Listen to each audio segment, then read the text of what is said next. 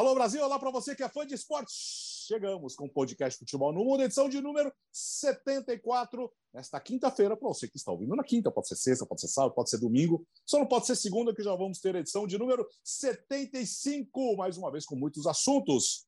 Leonardo Bertozzi. Tudo bem, Alex? Grande abraço, em quinta-feira, edição 74. É, Gustavo e Jean, essa, essa, essa turma é inédita, não é não? Acho que nunca fizemos os quatro juntos, né? O Jean sempre substituiu o Gustavo, não sei. É, porque o Gustavo falta é bastante, tá sempre viajando. Não, não, não, Nessa vida de blogueirinho aí, né? Ele tem muitos compromissos, né? Ah, tá tudo bem. É, cara é influente. Muitos né, vídeos. Muitos tá vídeos para postar. O, o fã do esporte sabe mais do que a gente, então ele pode falar se, se é inédito ou não. Mas prazer ter o Jean conosco aqui mais uma vez, enquanto o Biratã desfruta da terra do tio Sam. É, daqui a pouco ele está de volta. Vamos juntos, Alex, que tem muita, muita coisa acontecendo no futebol internacional. Vamos deixar para o final a Copa Africana, porque olha, sem querer fazer nenhum trocadilho, que tem de zebra por lá, meu amigo. É, tá animado, tá animado. Tudo bem, Jean? Tudo bom? Já fez o trocadilho é bom, Léo. Eu preciso dizer tá que o trocadilho foi bom com o que tem de zebra por lá. Mas, de fato, né? Tivemos assuntos interessantes nessa semana. Claro que com a volta do Gustavo falaremos também do futebol alemão, mas Opa. vamos falar do prêmio da FIFA, né? Na relação com a bola de ouro, que acho que é um tema bastante interessante. É, essa diferença na, no vencedor do prêmio, e acho que para mim tem uma novidade é, em relação ao que aconteceu nas outras vezes que houve diferença, mas enfim, vamos falar sobre isso, vamos falar sobre o Neymar, que sempre é tema quando a gente tem também essa, essa questão das premiações, né? Afinal, sempre pareceu ser, de certa maneira, um objetivo da carreira dele. Então, vamos nessa, porque tema hoje não vai faltar. Gustavo Hoffman está aqui com a gente mais uma vez, como sempre, e já com informação, Gustavo. Tudo bem, companheiros? Um grande abraço para vocês. Já de volta ao meu estúdio caseiro aqui também, o meu cenário para quem cenário caseiro para quem nos acompanha no YouTube, camisa do Awali do Egito, clube que mais enviou jogadores para a Copa Africana de Nações.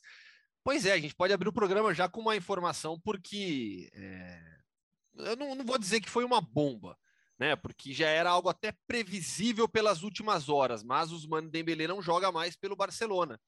É, e, e o, o, anúncio disso acho que surpreendeu a forma como o Barcelona é, decidiu anunciar isso. Né, através do Matteo Alemani, seu, um dos seus diretores mais importantes do clube.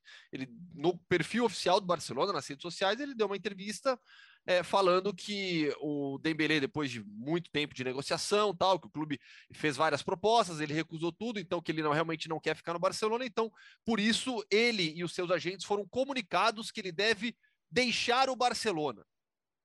Isso até o fechamento da janela agora no próximo dia 31. Só que o Dembélé tem contrato com o Barcelona. O Dembélé tem contrato até o final da temporada. É, e, e, e, nessa história toda, pela forma como ela está acontecendo, até quando a gente quando saiu a notícia, aí você vê os comentários dos, dos torcedores, a, torcida do Barcelona, de maneira geral, é, está ao lado do clube nessa situação. Ah, mas não vai ficar ao lado do clube? Ah, às vezes, às vezes o cara pode, a torcedor pode, pode sentir, ah, vai perder um jogador importante, mas não por tudo que aconteceu com o Dembélé no Barça, né? Muitas lesões, o rendimento não foi aquele que, que, todo mundo imaginava, o custo dele foi altíssimo. Os dois negócios pós-Neymar se tornaram muito ruins para o Barcelona, Felipe Coutinho e Dembélé. Então, o torcedor aprova a saída dos Man Dembélé. Mas eu particularmente não concordo com a forma como o Barcelona está fazendo. Definitivamente eu não concordo.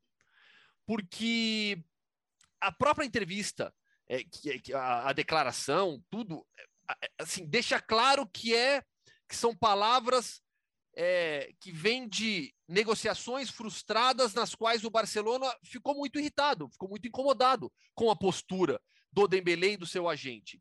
E aí é, poxa, plenamente compreensível. Eu imagino que deve ter sido realmente irritante os pedidos que o agente do Dembélé fez. Né? E o Barcelona entendia que, olha, a gente acreditou pra caramba nele, é, ficamos sempre ao lado dele. É, a gente entende que ele já ganha bem, o clube já vive uma situação complicada financeiramente, só que beleza, não teve acerto, o Barcelona não gostou disso, ótimo, vira a página, segue em frente, mas ele vai ter que sair do clube. Peraí, não é, ô, ô, não é Gustavo, é assim. Ah. Não, só porque assim, é, a minha compreensão, entendo o que você está falando, mas a minha compreensão disso é que é o seguinte: o contrato dele acaba no, no final da temporada, certo? Você tem agora uma janela para tentar se desfazer desse jogador ganhando algum dinheiro. Eu acho que essa é a questão. E claro que esse negócio pode não acontecer, mas a impressão que eu tenho, e é engraçado até porque eu estava fazendo a pesquisa agora para o jogo do Arsenal contra o Liverpool pela Copa da Liga, e é óbvio que quando alguém anuncia que um jogador como o Dembélé tem que sair agora até o final da janela, isso já automaticamente mexe com todo mundo, né? Mexe com o mercado, mexe com, com a mídia que começa a especular e já estavam especulando a possibilidade de contratação dele por parte do Arsenal. Então, talvez seja uma estratégia do Barcelona, deixando claro, ó, quem quiser agora pode fazer a proposta que vai levar. E acho que é aquela coisa, né? O Barcelona talvez tenha se cansado das negociações também, mas, mas é, é talvez um reflexo de tudo aquilo que não é não por tudo aquilo que aconteceu, como você falou, é por tudo aquilo que não aconteceu nessa passagem Sim. do Dembélé. Mas eu entendo. Né? Mas para mim é uma assim, Jean, o Barcelona é gigante. O Barcelona, para mim, com as palavras que foram utilizadas, tomou uma atitude pequena. Porque você não precisa tornar pública a situação da forma como o clube tornou. Não deu certo. E, inclusive, o que se fala ah, tá na bom. Espanha. Você tá falando, entendeu? diz que ele está aberto a negociar, mas não precisa Lógico. ser tão, tão O Barcelona, para mim, o Barcelona tá. se apequena com esse tipo de declaração. Pra, a impressão que eu tive é uma declaração de quem está querendo provar o seu tamanho. O Barcelona não precisa provar o seu tamanho. O Barcelona sempre será maior do que qualquer jogador. E nessa situação, a forma como o clube adotou, para mim, foi pequena. Não precisa. Não deu certo. Inclusive, o que, o que eu ia falar agora, que, que, se fala na Espanha, que o Barcelona vai liberar o jogador de qualquer modo agora. Uhum. Até porque precisa da folha salarial, devido ao teto de gastos do, do de La Liga, para escrever novos jogadores. Então, não havia necessidade de fazer como fez o Barcelona. Não deu certo? Ótimo, já, já, já. Olha, publicamente, é, não chegamos a um acordo com os Man Dembélé, já informamos é, o jogador e o seu agente para buscarmos uma solução imediata para, esse, ah. para, esse, para essa janela de transferências, porque ele não está mais nos planos do Barcelona e do seu técnico-chave. Ponto. Ele não será mais utilizado nessa temporada. A, a tua crítica é ao tom, né? Ao tom Exato. Da, da eu, eu achei que foi uma comunicação pequena de um clube gigante. Uma comunicação de, de pessoas que hoje estão numa situação de pressão e que precisam passar uma mensagem de força para sua torcida. Ó, acho que isso conversa muito com o que a gente discutiu na segunda-feira, né? relação de hoje de técnico, de agentes, clubes, jogadores, a questão dos contratos que vão se aproximando do fim. Isso é uma realidade. É, se eu sou o Dembélé agora, eu falo o seguinte, cara, é o seguinte, quer se livrar de mim, paga o que eu tenho para receber até o fim do contrato que eu vou embora. Eu não, não, não abriria mão de absolutamente nada, e ele nem tem obrigação de abrir. É, ao falar que o jogador tem que sair de qualquer jeito, você já o desvaloriza no mercado, porque se eu sou um clube que quer o Dembélé, eu falo, é, eu tenho X. Ah, não, X é pouco. Cara, você tá botando o cara para fora, você quer, você quer fazer o preço ainda? Então, isso já é um ponto. O outro ponto é, quando chega o chave, as primeiras declarações do Chave são: veja o Dembélé como parte crucial do projeto. É, o Dembélé, bem trabalhado, pode ser um dos melhores do mundo na sua posição. Foram colocando o jogador num ponto ali que, é, se, se, eu sou o agente dele, eu, eu, eu, levo gravadinho aqui no meu celular o que o Chave disse e falo: ah, o que, que o seu técnico está falando do meu jogador? Você não quer pagar o que ele, o que ele quer? Então, no final das contas, assim, eu acho que, acho que o Chave queria colocar uma pressão ou uma maneira de ele, Dembélé, entender que ele seria importante no projeto para querer renovar só que isso não está acontecendo. E o Barcelona tem direito a fazer as avaliações dele. Eu também acho que o, provavelmente o que o Dembélé está pedindo não vale a pena pagar pela, pela frequência dele, pelo quanto que ele, quanto, pela quantidade de vezes que ele entra em campo. E é incrível ver que as três contratações de mais de 100 milhões do Barcelona deram no que deram, né? O Coutinho está emprestado, o Griezmann voltou para o Atlético de Madrid, o Dembélé está tá saindo sem, sem, sem oferecer tanto em campo e sem oferecer praticamente retorno nenhum em relação ao que foi investido nele. Então isso chama muita atenção, mas eu, eu acho que a gente não pode falar nisso sem lembrar que o técnico do Barcelona foi quem colocou o Dembélé numa posição de, de, de achar que merecia um contrato que, que, que talvez a direção do clube não ache que ele merece. Né? E vinha é, sendo é, agora... importante, né? É. Bastante importante nos últimos jogos. É, então, é, o que indica, né, pela declaração do Chave e pelas atuações, até indica que o problema é realmente contratual. E aí também acho discutível, né, você exagerar num pedido para um jogador que até agora não entregou nem metade daquilo que se imaginava que pudesse entregar. A gente lembra, né? No começo ali, é, o Dembélé era quase colocado num patamar do Mbappé, antes do Mbappé virar uhum. o que virou. Então eu tinha dúvida, né? Quem vai ser o grande nome? É, dessa, dessa geração, ele estava mais ou menos junto. Ele tem um ano, dois a mais que o Mbappé, mas era. Tem 24 anos só. Então, ele tem 24 anos só, mas convenhamos, 24 anos hoje eh, já, já significa mais do que significava 24 eh, anos lá atrás, né? Hoje os jogadores, eles muito jovens, se tornam grandes estrelas do futebol mundial, e tá aí o Mbappé que não nos deixa mentir. Então eu acho que também tem uma coisa em relação ao que o Léo falou, que o Mbappé não, o Mbappé, o, o Dembélé não está muito em condição de chegar e dizer, ó, quer se livrar de mim, paga tudo que eu tenho para receber. Senão, eu vou ficar aqui e recebendo meu salário. Tá...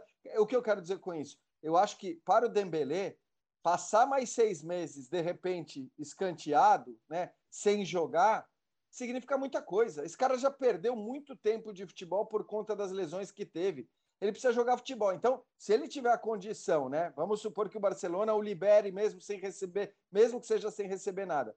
Se o Dembélé tiver uma condição, mesmo que ganhando um pouco menos, né, para onde quer que ele vá, de ir para um lugar interessante e poder jogar, eu acho que ele tem que jogar o mais rápido possível, porque a carreira de jogador de futebol é muito curta, o tempo está passando e ele, por enquanto, não faz parte nem dos 20 ou 30 jogadores mais importantes do futebol europeu. Vamos falar do prêmio The Best agora. A primeira ruptura com o Bola de Ouro desde 2004, Bola de Ouro para o Lionel Messi e Lewandowski ganhou o prêmio da FIFA, Léo. É, e 2004 com o Shevchenko, né, que ganhou o prêmio da Bola de Ouro, e o Ronaldinho ganhou o prêmio da FIFA. Em 2005 já foi Ronaldinho nos dois, e aí não, não teria como não ser e dali para frente sempre foi o mesmo. Lembrando que houve um período né, em que foi um prêmio só, né? A bola de ouro e a FIFA fundiram os prêmios, isso durou de 2010 a 2015, aí de 2006 para cá a gente voltou a ter prêmios separados, mas até então sempre com o mesmo vencedor. É, e acho que isso prova que nenhum nem outro é, é, é, discutível nem incontestável. Quer dizer, eu acho que os dois são aceitáveis. Então, se você falar assim, ah, esse é absurdo ou o outro é absurdo, é, acho que vai ser mais coisa de fanboy mesmo, cara. Porque se você olhar para a temporada uhum. dos dois, independentemente do que os times alcançaram, e assim, o, o, o próprio Bayern não foi um ano de Champions, né? E normalmente um time fora de La Liga, Premier League, para ter um jogador premiado, precisaria ter esse nível de conquistas, e mesmo sem isso, por causa dos números espetaculares que teve, principalmente na Bundesliga, o Lewandowski ganhou o prêmio. E tá bom, cara. É, é bom, é bom. Eu acho que é bom ter dois premiados. É, é, eu, eu, particularmente, acho a bola de ouro mais criteriosa. Até daqui a pouco a gente vai falar de Neymar e vai, vai falar alguma coisa de votos de jogadores também que a gente tem que discutir. Mas eu, eu olho para a história da bola de ouro, pô, é legal, sabe? O Nedved tem uma bola de ouro, é, é, é legal o, o, o, o Matias Sammer em 96 com a Alemanha ter ganhado uma bola de ouro, embora eu. O próprio Cheva, né? Eu, é, embora Sim. eu particularmente acho que o Del Piero jogou muito mais que o Matias Sammer em 96, mas tudo bem. Ih, fanboy do Del Piero. É, não, é, você, você, você discorda? só para saber, você discorda? Eu, eu, eu, eu acho eu que o Del Piero. Eu tô aqui jogou, só para provocar. Jogou muito mais bola que o Matias Sammer em 96, mas tudo bem, ele ganhou a Euro e era um grande jogador também. Feito esse parênteses, mas eu acho, acho positivo, acho que, acho que as listas são, são plurais, são diferentes e, e que bom. Assim, eu, eu, e, e é doido, né? Porque a bola de ouro é tão mais considerada que eu acho que não apaga a frustração do Lewandowski por não ter a bola de ouro, né? É o prêmio mais antigo, é o mais tradicional e insisto, na minha visão, o mais criterioso. Mas acho legal, acho legal que vá um para cada um. Acho que contempla, assim como o Mendy ter ganhado o prêmio de melhor goleiro também, acho, acho super positivo. Acho que é a única crítica que eu faço é que esse prêmio devia, de, deveria dividir técnicos de clubes e seleções, porque como é que eu vou comparar o Tuchel com o Mantini, por exemplo, né? São, eles não disputam as mesmas coisas, o trabalho não é o mesmo, então, no final das contas, é, é difícil comparar. Mas em relação aos jogadores, eu, eu acho ótimo que divida. É, devia dividir mais vezes. É, é, engraçado que, assim, eu concordo com absolutamente tudo que o Léo falou, mas Inclusive me surpreendeu... É, inclusive da Lógico, né? não, imagina. Bertozzi e Jean não vão, não, não, não, vão não defender é o Del Piero contra o Summer, não. não imagina. Se o Totti fosse o Totti, você poderia falar, lógico. O Del Piero não, porque tem até essa rivalidade, né? Quem foi maior entre eles, tá? mas não vou entrar nesse, nesse tema. É, o que me surpreende do que o Léo falou é esse a bola de ouro é tão mais considerada. Eu tenho dúvidas. Eu acho que assim a gente de fato considera mais. E eu estou plenamente de acordo com você quando você diz a bola de ouro é mais criteriosa. Também acho. E acho que se a gente pegar o histórico dessas vitórias de outros jogadores, né, de jogadores diferentes na bola de ouro e no prêmio da FIFA, a gente vai ver que os nomes mais midiáticos estão sempre no prêmio da FIFA. Exceção feita, e essa para mim é a novidade desse ano, ao que aconteceu nessa temporada. É, eu acho que, para mim, é curioso você ver o Lewandowski ganhando o prêmio da FIFA e o Messi ganhando a bola de ouro. Porque, em geral, o prêmio da FIFA é aquela coisa. Né? Então, quando o Zidane e o Ronaldinho ganhavam o prêmio da FIFA praticamente por inércia, a gente via o Nedved e o Shevchenko ganhando a bola de ouro porque eles tinham sido melhores. Eu, eu sempre digo que quem mais deve ter lamentado na história do futebol a junção dos prêmios por um determinado período é o Snyder. Porque eu não tenho dúvida nenhuma que se houvesse bola de ouro em 2010 e os prêmios não fossem unificados, o Snyder teria levado a bola de ouro. E mais, veja, ficaria... ó, ó, Xavi, Iniesta, Robin, Ribéry, desse ciclo aí 2010, 2015, muitos desses caras poderiam ter uma bola de ouro, né? Sim, poderiam. É que eu, eu acho que, assim, é, todas as vezes, né, nesses outros nomes que você citou, a disputa era dura. Sim. Era, ela era parelha, não era um negócio tão claro. Para mim, em 2010, pelo que Snyder fez, pelo triplete com a Inter, mas sobretudo também por ter levado a Holanda a uma final de Copa do Mundo, que não é o normal, é, cara, não tinha, aí não tinha discussão, porque ele tinha sido o, o, cara que tinha arrebentado na Copa do Mundo, tinha sido o cara que tinha arrebentado no futebol europeu, e se houvesse bola de ouro naquela época, né, com os critérios da bola de ouro da France Football, ele teria levado, mas não levou, levou o Messi, porque eu acho que, em geral, nesse prêmio da FIFA, basta você olhar para alguns dos votos, ou muitos dos votos dados ali por por treinadores e capitães de, de seleções, de, de, seleções menos relevantes, né, de praças mais distantes, não tão ligadas ao que acontece no dia a dia do futebol, você vê que tem um monte de voto absurdo. Né? Teve um técnico ali que votou no, no Neymar, é ali entre os melhores Nossa, do mundo. Do Laos. É. Então, é, é, é disso que eu estou falando. Esses votos, em geral, eles não acontecem na bola de ouro. Mas acho que o fato de você ter tido o nome mais midiático ganhando a bola de ouro nessa temporada e, e o Lewandowski ganhando o prêmio da FIFA, eles explicam muito bem aquilo que você falou. Qualquer contestação em relação a um ou outro, e teve muita contestação quando o Messi ganhou a bola de ouro, é puro chilique de fanboy. Não tem, não tem. Nesse caso, não tem mesmo, cara. Os dois prêmios são completamente é, é, compreensíveis. Dá para ganhar um, dá para ganhar outro não dava para ganhar o Salah, como muita gente, até pelo é. período que a gente estava considerando Sim. no prêmio da, da FIFA, né? A gente, a gente, falou tanto né, sobre o equilíbrio, sobre não haver um jogador sobrando em 2021, que a divisão de prêmios nesse sentido ela é absolutamente é, justificável. Né? Não, tem, não tem muito segredo, não. É, em 2020, o Lewandowski foi com sobras do melhor do mundo. Sim. Com sobras. E ali era indiscutível. Em 2000, é. Exato, ali era indiscutível. Em 2020, não. Em 2020 foi discutível. Né? O 21. meu voto seria, seria. 21, desculpa. O meu voto seria Robert Lewandowski. Nossa, mas eu falei. Também, eu né? Já é que lógico. você falou da gente, do Bayern, pô, é. Não, mas, mas eu Pol falei. Polonês e do Bayern, pô, imagina. Pô, o que mais você quer, cara? Não, não é assim. Só faltava o cara mas... ser ucraniano, é. né? Não, melhor russo aí também, né? Mas ele, eu, eu em falei. Em 2006, ele, em, se ele votasse para a bola de ouro em 2006, ele botaria o Timoshuk no mínimo em terceiro. É fácil. Aliás, aliás, é... nossa, o que que eu vi? Quem que, quem que nossa, eu esqueci agora, me deu branco. Tava vendo é, quem que estreou com a camisa do Bayern substituindo o Timoshuk, que a pronúncia correta é Anatoly Timoshuk. É, ah, me deu branco não agora. percebi deixa pra lá. Timoshuk. É que tem o Timoshuk. A gente sempre ah, falou Timoshuk, né? Tá. É Timoshuk. Ah, tem uma, uma quebrinha ali. Ah. Mas eu até perdi a linha de raciocínio. Meus pais, quando eles querem é. mostrar como a diferença do T dobrado ou não no italiano, eles falam a palavra exatamente do mesmo jeito. Francesco Totti.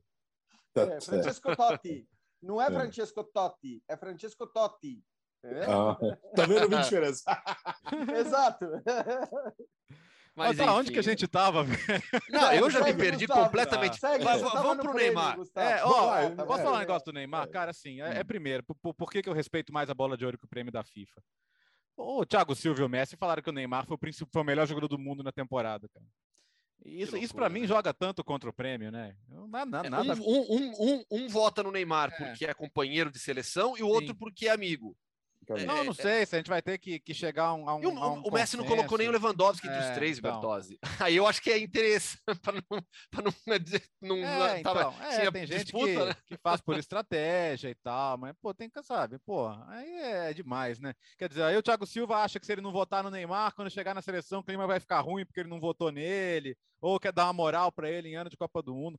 Mas é chato, né? Porque quem acharia não, não isso? Tinha um negócio... velho? É, Antigamente não podia votar no país, né? Exatamente, exatamente. não podia geral. votar no próprio é. país, né? No, em companheiros do próprio Aliás, antigamente não tinha. Não podia votar no jogador. Antigamente é. não tinha nem a, a essa pré-lista, né? Então os caras tinham. Eu já vi, eu lembro que o técnico da Costa Rica uma vez votou em três caras da seleção dele, alguma coisa assim. Mas enfim, fica, fica bizarro, né? É, é você fala, bom, é, uma, é, é, é um concurso de popularidade quem, quem, quem, o capitão de seleção que joga num time. Então, e não, não são só eles, né? O, o, o, técnico de Portugal não pode não votar no Cristiano Ronaldo, foi a primeira vez agora, que, aliás, que não, não, não votou depois de muito tempo. Então, o Deschamps, quando tem franceses lá, ele sempre privilegiou. Então, o cara sente uhum. que assim. Você viu é, os votos do Loris? Quais? Loris só votou. Agora eu vou pegar aqui. O Loris só votou em franceses. Sim. Quer ver? Peraí. Vamos falando aí. Fala aí, não deixa, deixa o vazio, não. Ah, Jean, o Jean pode. Eu, Jean gosta de achar os votos. O Jean gosta também de ficar. Não, então, mas eu adorava, é. é. verdade, eu adorava. Eu tinha um prazer enorme, mas na época em que você podia votar em qualquer um. Tá. Porque eu adorava pegar a lista e procurar os votos mais bizarros possíveis. Porque Ó, o Loris, o Loris, né? o Loris votou no Benzema em primeiro, no Mbappé em segundo e no Kanté em terceiro, só em compatriota.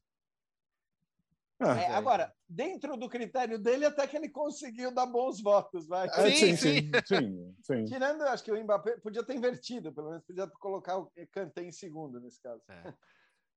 Agora é a situação hum. do Neymar. Passou para ele? Ô, Alex. Então. É. Não, não, Vai lá, desculpa. Gustavo. É vai. 5 de fevereiro, né? 30 anos. 30 anos é um marco, né? A gente já passou faz tempo, né? Mas a gente sabe oh. o marco quer fazer 30 anos, né? Mas o jogador de futebol. tempo que eu passei. Pro, tá bom. O jogador de futebol é o meio do caminho, né? Praticamente. ou, ou, mais até que o meio do caminho. Não, é mais que o meio. Né? É, porque no caso do Neymar, por exemplo, eu não enxergo nele a, a disposição e a fome para fazer uma carreira como a do Cristiano Ronaldo, do Ibrahimovic. O, o, Neymar me passa a imagem de que daqui a pouco ele ia falar: ah, quer saber? É, muito, é muita dor de cabeça, é muita gestão de saco. Ele já falou isso outro dia, que podia ser a última Copa do Mundo por causa disso, né? Então, eu não sei se ele, se ele se vê vivendo para e pelo futebol por muito mais tempo.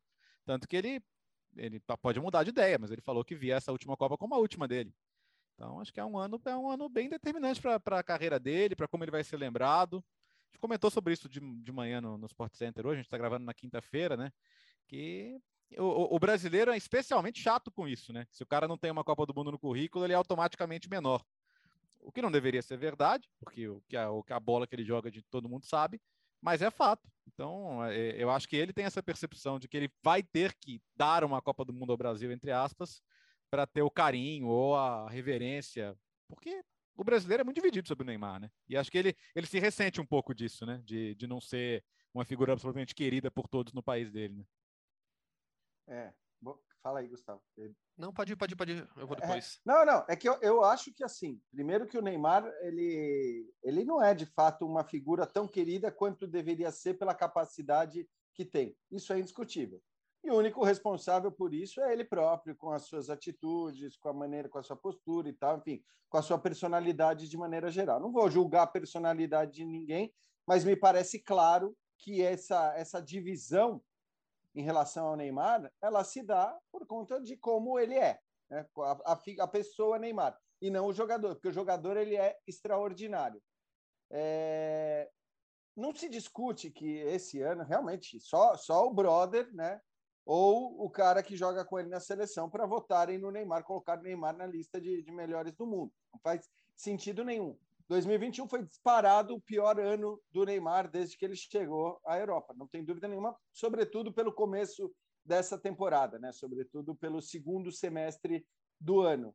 É, então, assim, o Neymar, na verdade, ele chega numa idade crítica, como você falou, crítica no sentido de que, pô, já passou mais da metade da carreira. O auge físico também já passou. É óbvio que ele tem qualidade para ser ainda melhor do mundo se, se, se jogar no seu mais alto nível, mas pela primeira vez, inclusive, a gente vê os europeus discutindo, os franceses discutindo a condição física dele, a forma física, a questão, claro, que tem lesão, ele ficou afastado e tal, mas hoje a gente já vê discussões que eram antes inconcebíveis. É, é difícil saber realmente o que vai acontecer com ele. Eu só sei que, assim, para ser melhor do mundo, ganhar bola de ouro, o prêmio da FIFA, né, porque esse é o gancho do nosso tema, ele precisa ser incontestavelmente o melhor do mundo. Ao contrário do Messi, ao contrário do Cristiano Ronaldo, ao contrário até do Lewandowski.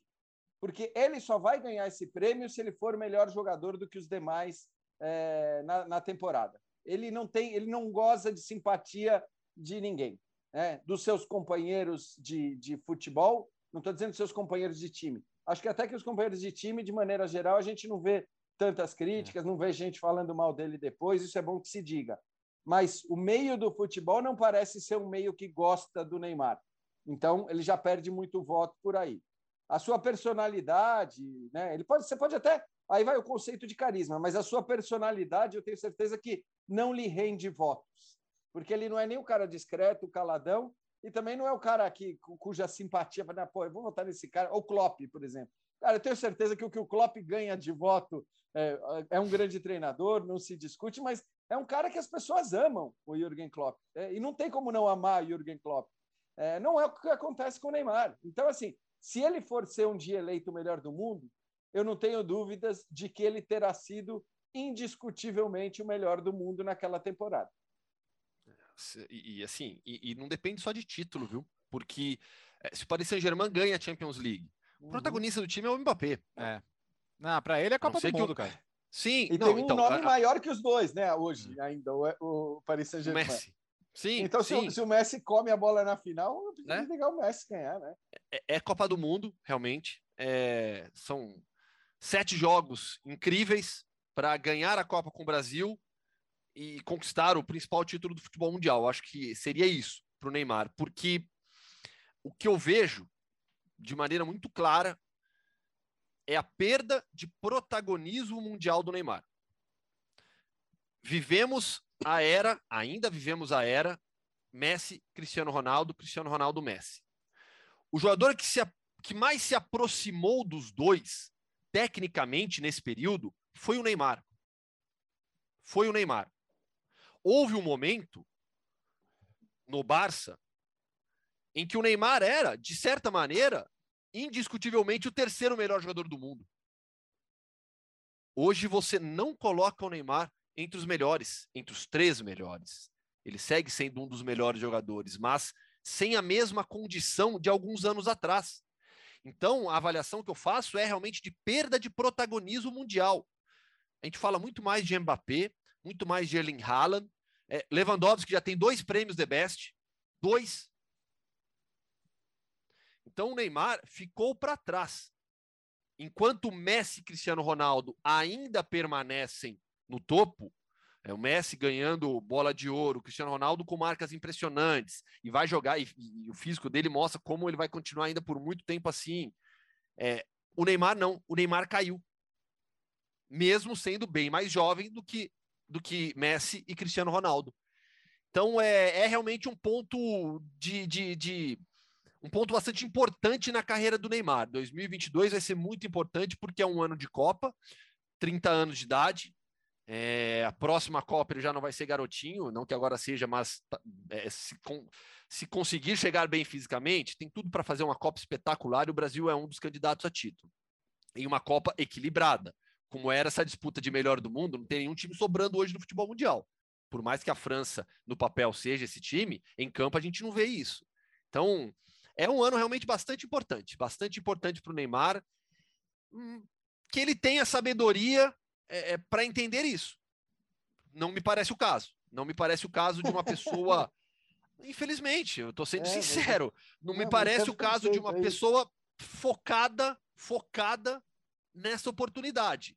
Inclusive de olhar para trás e, e, reparar nessa perda de protagonismo né, no, no, no futebol.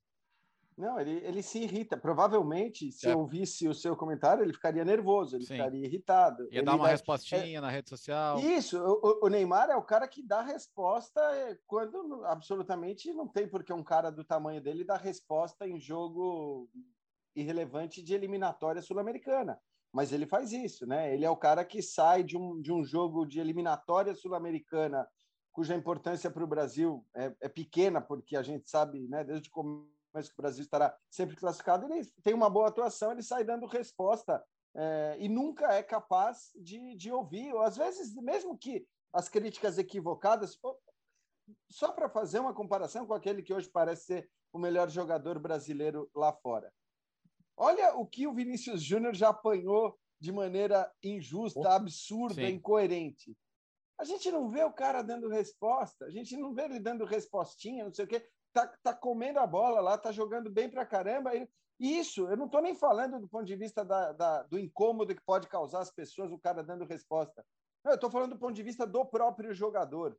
Porque, assim, é, é bom você saber absorver as boas críticas e, de repente, entender, pô, será que realmente eu, eu não precisava, eu, eu podia ter feito de outro jeito, eu podia ter agido assim e não assado e tal, e absorver, que a gente tem um exemplo claríssimo disso no, na, na Europa, que é o Gabriel Jesus, né? um jogador, acho que tecnicamente bem inferior ao Neymar, bem inferior, mas cujo, o, cujo, cuja a capacidade de aprender e de ouvir lhe levou ao mais alto patamar do futebol mundial, que se hoje ele tem essa qualidade técnica inferior, ele está lá jogando no Manchester City ano após ano e melhorando as suas marcas ano após ano, enquanto o Neymar, que tem um potencial extraordinário, e em relação ao que o Hoffman falou, não tenho dúvida que é o maior potencial entre os jogadores de futebol, né, tirando os dois ETs ali, é o maior potencial. Só que cada vez mais esse maior potencial não se destaca em relação aos seus outros concorrentes que não Messi e Cristiano Ronaldo.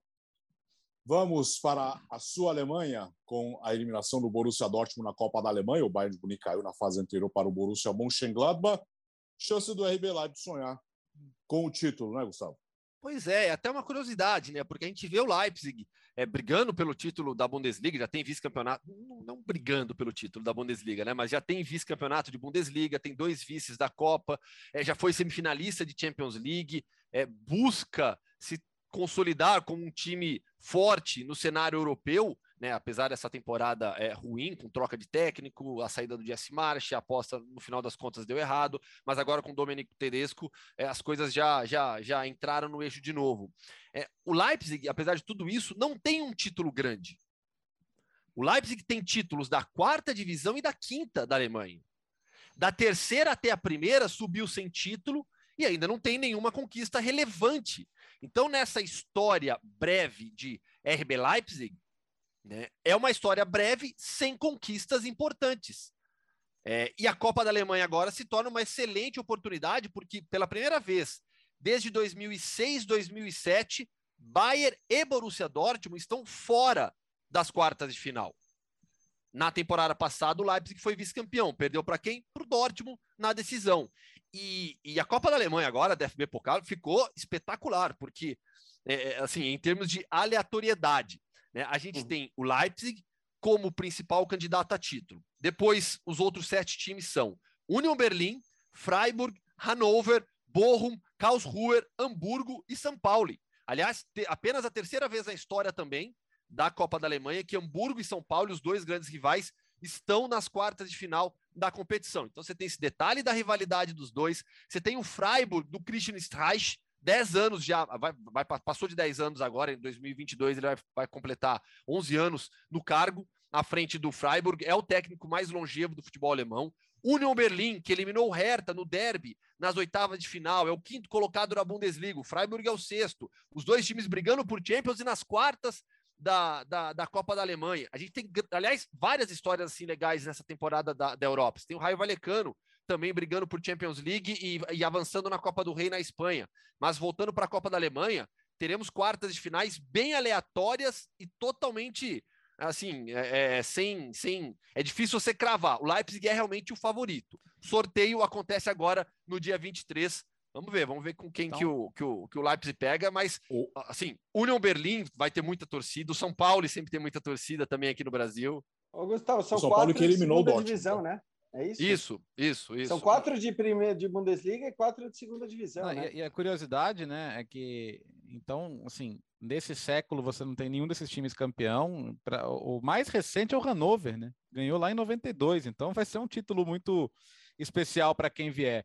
Mas eu acho legal destacar que o, o a, a, gente, claro, defende a continuidade de técnico, tempo é importante, mas o, o Leipzig agiu certo, né? O Jesse March foi um desastre. Eu só o Gustavo gostava dele. o Domenico Não, Tedesco foi uma ótima escolha para o lugar dele. E, e, e, como é que é? Lembra? Você lembra de uma tinha uma sessão na Trip, na revista Trip, que era nomes certos para cargos apropriados, alguma coisa sim, assim. nossa. Por, porque para quem não sabe, né, Tedesco em é. italiano é alemão. Então, eles contrataram o Domênico alemão. É, que, que, que, que, nasceu na Itália, né, já? Ele mudou para a Alemanha né? quando criança, né? É isso, é um ítalo-alemão. É, e eu acho assim, né, Gustavo, o, o título do Leipzig, algum título do Leipzig, é, parece ser uma questão de tempo, né? É, e não é e, e, aí não é a coisa PSG, não é a coisa Manchester City, não é aquela coisa do, do caminhão de dinheiro pelo é caminhão de dinheiro, contratando é, os melhores jogadores e formando seleções. Estou até sendo injusto com o City na, na comparação com o PSG, porque acho que o City também não é isso. É, quem faz isso hoje é, é, o PSG, talvez a gente veja o Newcastle fazendo daqui a pouco, mas acho que, é, por mais que o Leipzig gere toda a discussão que gera no futebol alemão, e aí acho que gera muito pelo contexto, pela história do futebol alemão, a gente tem que reconhecer que ali tem um baita trabalho também, que não é só dinheiro, não. É, é dinheiro, sim, é investimento, mas a, a, atrelado a um trabalho muito sério de, de prospecção, de projeto, de saber o que está fazendo. E acho que o, o, título, seja esse em que ele é favorito ou não, é, é parece ser uma questão de tempo. É. Na, Inglaterra, na Inglaterra, não, não, uh, na Inglaterra, a Premier League pode mudar as regras sobre o adiamento por causa da Covid. Toda rodada tem adiamento e toda rodada tem polêmica, Léo. É, ou é isso ou o campeonato não termina, né, Alex? Porque é, é, quando que surgiu? A gente teve ali em dezembro um, um, novo aumento de casos, variante Ômicron e tal. Isso voltou a ter times com, com grandes números de casos, né? Então, você tinha situação em que o, o CT tinha que fechar, porque era orientação das autoridades. É, a regra surgiu para isso, né? Então, se o time não tivesse jogadores disponíveis, o jogo ia ser adiado. Mas aí nessa conta, não entrava só os casos de Covid, né? Aí você soma Covid com convocação, com o jogador machucado, mas lesão de esporte, né? É, com suspensão, o que é meio bizarro, né? E aí os times começaram a falar: hum, é esse jogo aqui, quer saber? É melhor adiar, né? Porque eu não, eu não com um time confiante, forte o suficiente para esse jogo. Então, como tinha uma brecha para o adiamento, o o Tottenham e Arsenal foi muito isso. O Arsenal tinha um, um ou dois casos, ou um com nativo naquele um momento, caso o Odegar, né? Isso, um caso, então. É, aí, como você tem um caso, todos os outros eram por outros motivos, mas é, é aquela história, a liga é democrática, todo mundo aprova, então você concede o adiamento. Mas tem que parar, porque os casos, já, os casos dentro da Premier League já começaram a cair, né? É, você tem duas ou três semanas aí com os casos caindo, e um outro caso você vai ter que lidar para sempre, né? Então, é, ou por um bom tempo. Então, assim, acho que eles precisam agora encaixar os jogos e tá bem no limite, né? Tottenham e Arsenal, por exemplo, felizmente não tem competições europeias. Felizmente para a liga, né? Não para eles, evidentemente, mas, mas eles vão conseguir encaixar. Mas o Burnley, por exemplo, nossa, o Burnley tava com 17 jogos, eu acho, em quatro adiados. É, e pediu para já estaria pedindo para adiar o próximo. Então. Ele tem 17 jogos e tem time com 22. Já adiou, já adiou até o adiado, né? É, e o Tottenham não tem competição, o Tottenham não tem competição continental porque foi expulso dela graças ao WO, né? Porque não pôde jogar. É, foi a reclamação é, que eles fizeram até. Falou, pô, na, na, Isso. na conference a gente não Aquele jogou comunicado. É? Aqui a gente é obrigado a aceitar uma, um adiamento nessas condições. Então, é, de novo, eu acho que assim, foi, foi tudo dentro da regra. É, é, aquela história, tem a regra e tem o espertinho que abusa da regra. Eu acho que a gente já chegou uhum. nessa fase, né? Do espertinho que abusa da regra. A regra ah, não nasceu. Mas, a, a, a regra é, não tá nasceu. Ali, né? a, não, a regra não nasceu para isso, mas ela tá ali. Sim. Então você fala, é melhor, é melhor eu não jogar esse jogo agora. Né? Tanto que o, o, o, técnico do Southampton falou, pô, legal, né? Quer dizer, tem time que, que vai adiar o jogo e depois que for o jogo já contratou um monte de gente, né? É, então, mas é, é, na verdade é engraçado porque os técnicos todos estão certos, tem todo mundo dando a sua opinião uh, ultimamente, e, e, e, aí, assim, quem é contrário a esses adiamentos, como foi o caso do Antônio Conte, por exemplo, falou, cara, nunca vi uma liga no mundo em que os jogos são adiados porque tem jogador no departamento médico, tem jogador convocado para seleções. E foi o que aconteceu com o Arsenal, né? Vamos ser bem claros. O Sim. Arsenal, repetimos, o jogo contra o Tottenham foi adiado porque eles tinham um jogador com Covid. Então, todo o resto que compunha. E, aliás, isso é discutível também. Porque você. Como é que é? A, a Premier League manda um médico para checar se o cara está de fato machucado ou não. Porque também é isso. Você, pô, eu tô sem Estou é, dando um exemplo, tá? Mas estou sem o Salah e o Mané e não quero jogar um jogo importante sem o Salah e o Mané. Acho que você manda ah, os exames. Diz né? que. De, então, tudo bem. Mas, é, bom, enfim, é que a gente tem aqui um, um, um, procedimento que a gente sabe que, infelizmente, um procedimento. A gente conhece procedimentos no Brasil que, infelizmente, e a gente espera que na Inglaterra seja diferente. Mas, de qualquer forma, tem aquela história. Não tem. Quantas vezes a gente já não viu em casos de seleções que convocam jogadores de clubes a seleção mandar o médico, seu médico, ah. para checar se o jogador do clube Sim. está de fato ou não machucado. Então, essa, esse burlar a regra desse jeito não seria uma novidade. Mas o fato é que quando o Conte reclama disso, ele está em toda razão. É meio absurdo mesmo. Por outro lado, quando o Brandon Rodgers, o próprio Arteta fala, gente, eu estou dentro do regulamento. Também não se discute. Eles estão dentro do regulamento, porque o regulamento da Premier League foi mal feito nesse aspecto e, e por isso a gente está falando que eles estão pensando em mudar a regra. Esse é o ponto, né? O regulamento deveria ter sido melhor formulado, né? Deveria ter sido melhor pensado, focando exclusivamente em alguns casos, é.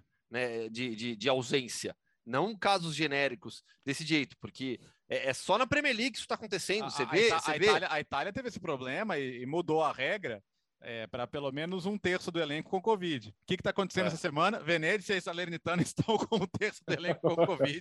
A gente deve ter mais jogos adiados.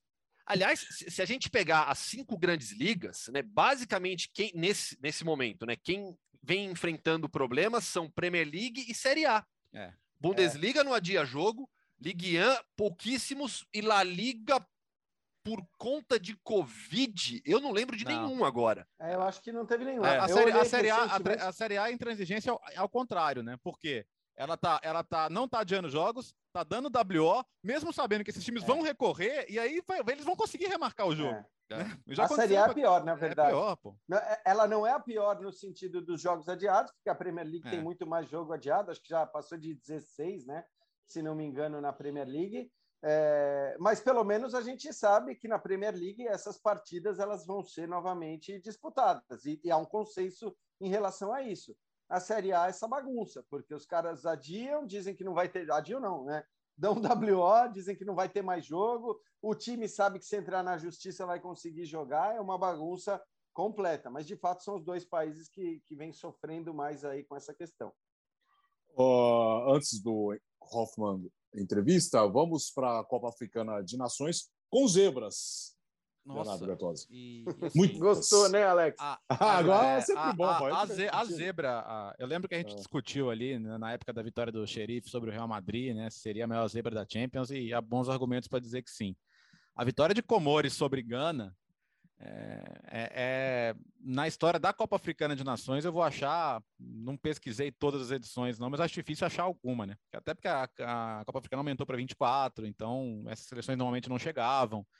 Comores tem história recentíssima como país independente, como seleção, como várias outras uh, seleções começaram a buscar a diáspora, né? Jogadores ali em divisões inferiores da França que, que sejam descendentes, mas Cara, Gana tem o Thomas Partey, que custou 50 milhões para o Arsenal e tem um salário milionário. Tem os irmãos Ayu também, com uma super experiência internacional. Não, não dá para comparar. Então, o que eu acho um barato da Copa Africana é assim, esse, esse desnível que existe, né? É a competição que jogam Salah, Mané, companhia Mendy, companhia limitada, contra esses caras que são absolutos desconhecidos, né? E, e, e no campo fica tudo muito parecido, né? Então eu acho incrível essa vitória que elimina a Gana e até agora era a principal eliminação, mas terminou agora, estava assistindo aqui o finalzinho do jogo. E a Argélia vai para casa. E a Argélia é atual campeã, era uma das favoritas. A Argélia de, de Mares, de Benacer, de, de, de Bonedjá, que é um grande goleador. É, tem muito jogador bom, né? E o time defensivamente é um desastre. Costa do Marfim, que não vai para a Copa do Mundo, né? Que estava no grupo de Camarões, foi eliminada, mas com, com o PP, com Haller, com o Kessier, que nesse momento não, não está com muita moral no Milan, né? Também por questões de contrato, mas, mas é um grande jogador. É, e a quem, quem teve a atuação de favorita foi a Costa do Marfim. A Argélia ir para casa é chocante, é feio, que o Senegal também decepcionou na fase de grupos como atuação, mas passou. Cinco pontinhos ali, uma vitória, dois empates, pode crescer ao longo da competição. Agora vai ter Costa do Marfim e Egito, que é um baita jogo, né? O Egito ficou atrás da Nigéria, normal também, nenhuma surpresa. A Nigéria tá bem na competição. A eliminação do grupo, né? É, agora a eliminação da Argélia, cara, assim, não tem nome. Acho que é, é, é feio. É, a gente toma muito cuidado para usar esses termos vergonha, vexame, porque eles são banalizados, né? Mas nesse caso dá para cravar, né? Ficou feio. Até porque perderam para Guiné Equatorial, que também é uma seleção de pouca expressão, que se classificou em segundo lugar, inclusive, mas horrível. E pesa, porque março tem repescagem da Copa. Repescagem não, no caso lá não é repescagem, porque é, ninguém já se classificou, é. né? É, é a fase final. Mas você vai ter um confronto de mata-mata aí, semana que vem tem um sorteio. E pro moral do time, nossa, isso joga o moral lá embaixo, né? E, e Alex, antes da gente ir para a entrevista, rapidinho, o The Athletic publicou uma matéria. Hum, quando foi? Foi hoje, hoje mesmo, quinta-feira, muito legal, do Jacob Whitehead. É, ele fez um levantamento estatístico, né, de clubes, países de onde vêm os jogadores, né? E é de longe a competição com a maior diversidade em termos de nações representadas na origem do atleta, de onde ele vem, é, do mundo. São jogadores de 390 clubes, 69 países. Só para ter noção, fazendo a comparação. Na última Euro, eram jogadores que vieram de campeonatos de 34 países e na Copa do Mundo de 2018, 57 países. São 69 países de origem dos clubes, dos jogadores nessa Copa Africana de Nações. França, é, da França vem o maior número de jogadores, 103, e aí você tem da primeira até a quinta divisão da, da França jogadores na Copa Africana de Nações. Depois a Inglaterra com 55, França 103, Inglaterra 55, e aí, e aí o Egito, né, que em termos de força regional é a maior força regional do, do continente africano. Tem 28 é, é jogadores. Europa e, e África, Gustavo? Não, tem, tem um jogador da América do Norte e, e tem jogadores da Ásia também. Tá. Ó, são 27, ó, 27 da Ásia, 192 da África, 407 da Europa e 6 da América do Norte. Desculpa, não é um só, não. É 1%, tá. né? Oh, 6, é... 6 da América do Norte. Ó, Gustavo, e Comores classificou, hein? Classificou Sim. entre os terceiros. Incrível, né? Incrível. Tava, tô ah, vendo aqui demais, agora né? Na, na, página da federação, né? Eles comemorando aí a classificação por causa dos resultados dos outros grupos, né? Eles entram como terceiros, vão pegar Camarões, o time da casa. Então vai ser um Sim. super conto legal. Festa, né? É. Uma festa. É legal, legal demais. Uh, toda quinta-feira tem o que, Leonardo Bertozzi? Tem Hoffman entrevista. Vamos que... para a Hungria. Isso, é isso. Vamos lá. Primeiro, para onde vamos, Gustavo? Hungria, Hungria. Bater hum. um papo com o Mike, jogador do MTK Budapeste. Agora sim, Léo. Hoffman entrevista. Nossa. Fã de esportes, nesta semana vamos viajar até a Hungria, até uma das mais belas capitais do futebol mundial, uma das mais belas capitais no geral, Budapeste, para conversarmos com o Mike, atacante brasileiro do MTK. Mike, tudo bem? Prazer falar contigo. Prazer, Gustavo, tudo bem? Sim, graças a Deus. Obrigado pelo convite jogador do MTK Budapeste, vai falar bastante sobre as rivalidades também na cidade e sobre a sua experiência na Hungria. Afinal de contas, desde 2013 você joga no futebol húngaro, teve uma passagem pelos Emirados Árabes Unidos, mas já já é um, há um bom tempo jogando na Hungria. Sim, sim, meu, é, eu cheguei em 2013 na Hungria é, e acabei ficando um pouquinho, né? é um país bem tranquilo, cidade boa, pessoal tranquilo também, a cultura é muito boa, a alimentação também, que sempre perguntam, é, é bem tranquilo também, tem bastante sopa, então, então é bem tranquilo. É... Não diga. e no MTK eu cheguei, o primeiro contrato que eu assinei com eles foi em 2014. É, e daí em 2015 eu vim para cá, porque eles me, eles, me, eles me compraram no time que eu tava e me emprestaram pro mesmo time. Então, em 2015, eu, desde 2015 eu tô aqui. Já são cinco clubes no futebol húngaro, o MTK é um dos grandes do país. Queria que você, que você falasse um pouquinho sobre a estrutura do seu clube e o nível de futebol do campeonato húngaro também. Então, é, o MTK é um time muito antigo, né? Eu acho que é um dos mais velhos do país. E, e da história, é o segundo maior campeão, né? Tem mais de 30 títulos. Então, é uma estrutura boa, graças a Deus. Tem um estádio novo que foi inaugurado agora há pouco tempo, acho que uns três anos, quatro anos, não me recordo. 2016, eu acho que foi o, a reinauguração do, do estádio. Então, é um time que aposta na, na base, aposta na molecada para revelar jogadores e, e, fazer negócio. E o campeonato húngaro? E, e o campeonato em húngaro em si, antes, alguns anos atrás, era com 16 equipes ou 20, não, não me recordo. E eles mudaram para 12 equipes. Depois que mudou para 12 equipes, ficou um pouco mais complicado, mais difícil é, e cai dois, então é um campeonato bem competitivo, apesar de com, com pouca visibilidade né, mundial, mas é um campeonato bem, bem, bem difícil, cara.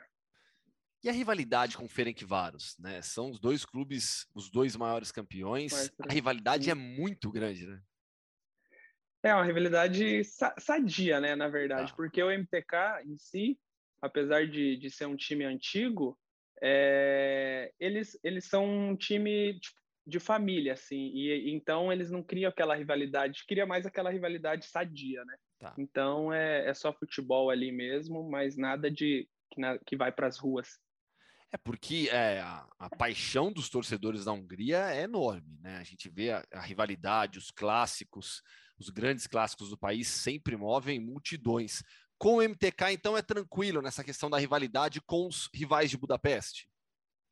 Sim, sim, é tranquilo. Na verdade, a gente tem não só o Ferencváros, né? Tem o Honvéd, que também é de Budapeste, tem o Uipest, que também é de Budapeste, e o Vachas, que agora está na segunda divisão, mas acredito que, que vão subir.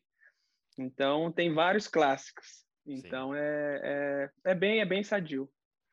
E você conhece bem a história do futebol húngaro, né? O estádio do MTK é o Nando Hideguchi, um dos grandes jogadores na história, vice-campeão mundial em 54, campeão olímpico em 52. É, quando a gente vai para a Hungria, qualquer apaixonado por futebol, imediatamente falamos de Ferenc Puskas. É, você conhece bem a história do futebol húngaro vivendo aí?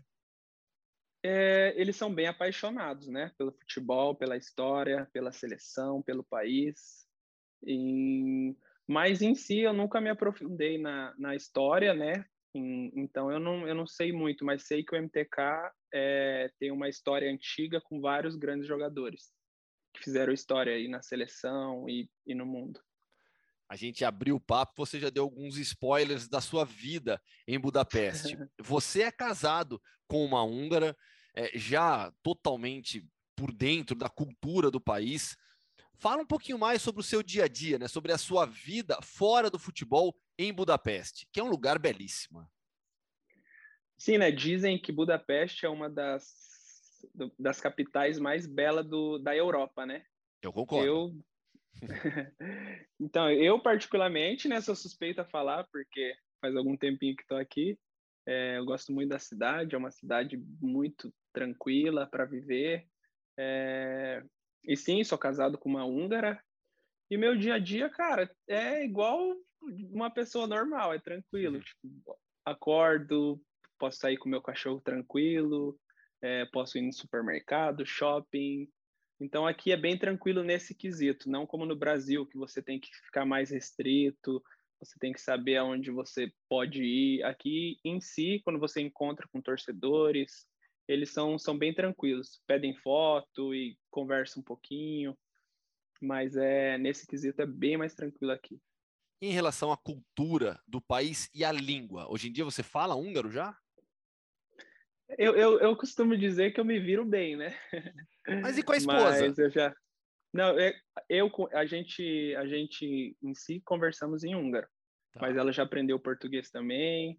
Eu me viro bem no húngaro, eu já dou, dou até entrevista, então tá, tá bem tranquilo nesse quesito. E a cultura é não é não é igual o Brasil, né? Mas não é também muito longe, sabe? Então é um povo bem bem amigável. Eles procuram, se você se interessa pela cultura deles, pela língua, eles eles te ajudam bastante, igual foi no meu caso. Conheço alguns brasileiros também que que falam o húngaro, então é, é, é tranquilo, cara. E você fez questão de citar a gastronomia no início. É, você gosta então bem da gastronomia húngara hoje em dia, né? Então, eu, eu, eu falei né, da alimentação, mas é porque também não tem muita diferença do Brasil, né? Aqui a ah. gente come bastante arroz, carnes, aí aqui também eles são, mas eles têm, e tem a sopa, né? O principal para eles é a sopa, e eu acho que você, não sei se você já ouviu falar do guyash, que é muito famoso aqui na Hungria. Então, é, é uma sopa com carnes, legumes, é um caldo, um caldo, é tipo um caldo, né, para nós, no Brasil, mas é, eu particularmente gosto, cara. Acabei gostando. No Brasil não, não comia muita Sim. sopa. Aqui, aqui agora eu como. E Mike, para quem te acompanha no Instagram, vê que você consegue aproveitar muito bem também a posição geográfica de Budapeste. Você viaja bastante, Eslovênia, outros países da Europa, Oriente Médio. Você consegue aproveitar realmente, né, as viagens do tempo livre para conhecer outros lugares. É, graças a Deus a gente tem essa, essa sorte, né, aqui com essas pausas FIFA, como é, é perto um país do outro, a gente consegue dar uma escapadinha e acabar conhecendo um pouquinho mais do, de outros países, outras culturas também. É, pelo, pelo Instagram eu percebi mesmo que você consegue viajar legal, pô. E, e, isso que é bom, né? Aproveitar.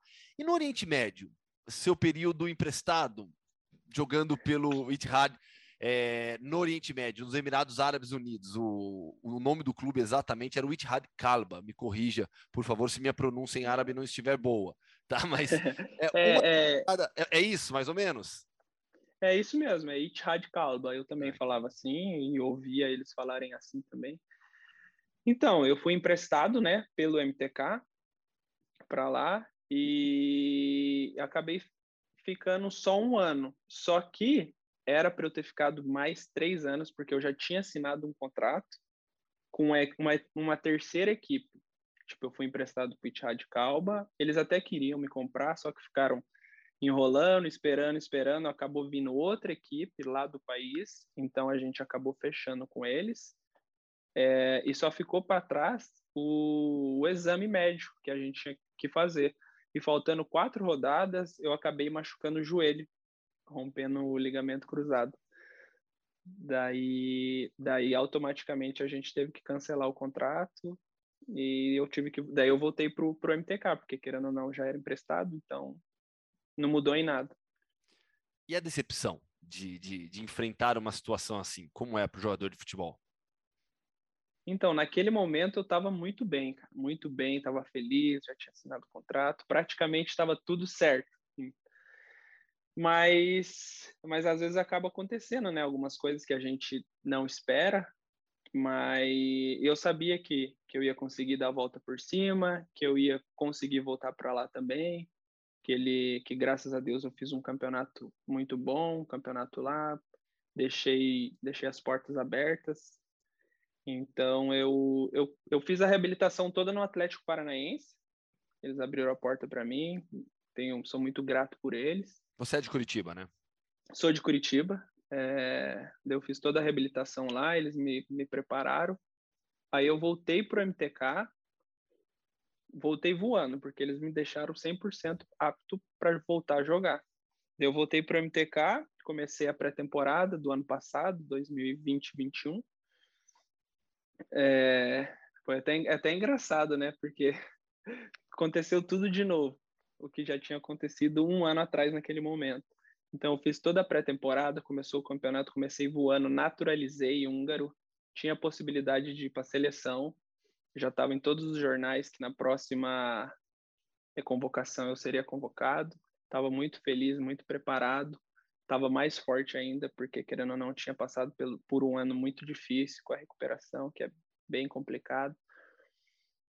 E, e depois da terceira partida, primeira pausa da, da seleção, faltou um documento que, que não sei até hoje qual foi, para eu, eu ir para a seleção, que, que no último dia o diretor falou para mim, o diretor do clube chegou, você não vai ser convocado, não se espante nessa, mas na próxima, que tipo era três depois de três ou quatro semanas ia ter outra, tá. que é no começo de setembro e fim de outubro, é, começo de setembro e começo de outubro.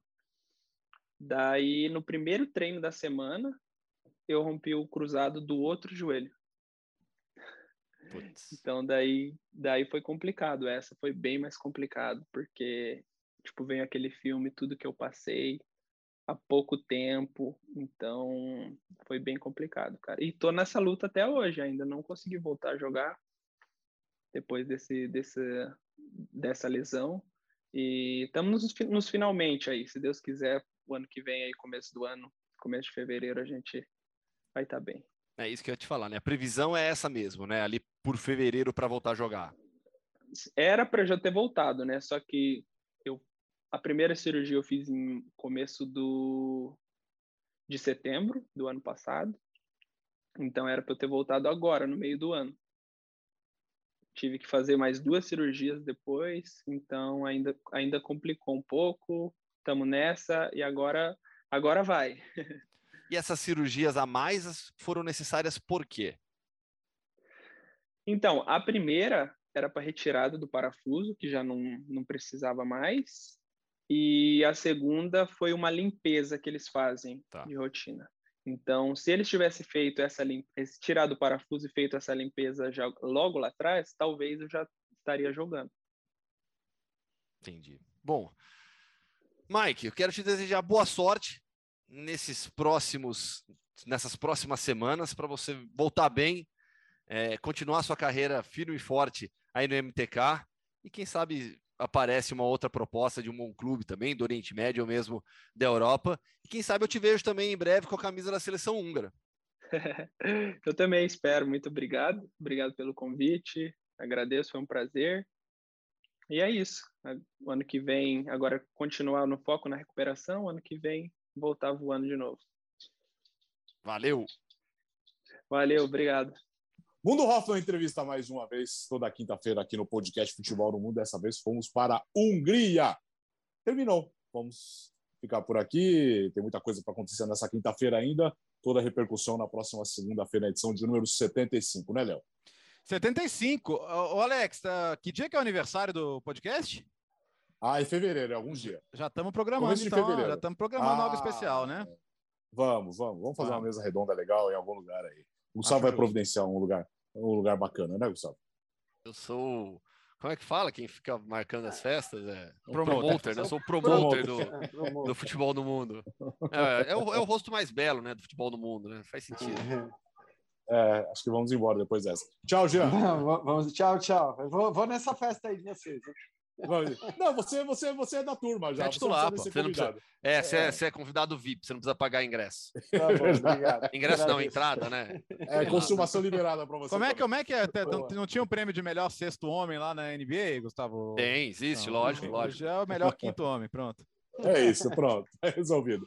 Valeu, gente, mais uma vez, obrigado pela audiência. O podcast Futebol no Mundo é um dos principais podcasts, um dos mais ouvidos do Brasil, graças a você. Bom fim de semana, a gente se encontra segunda-feira.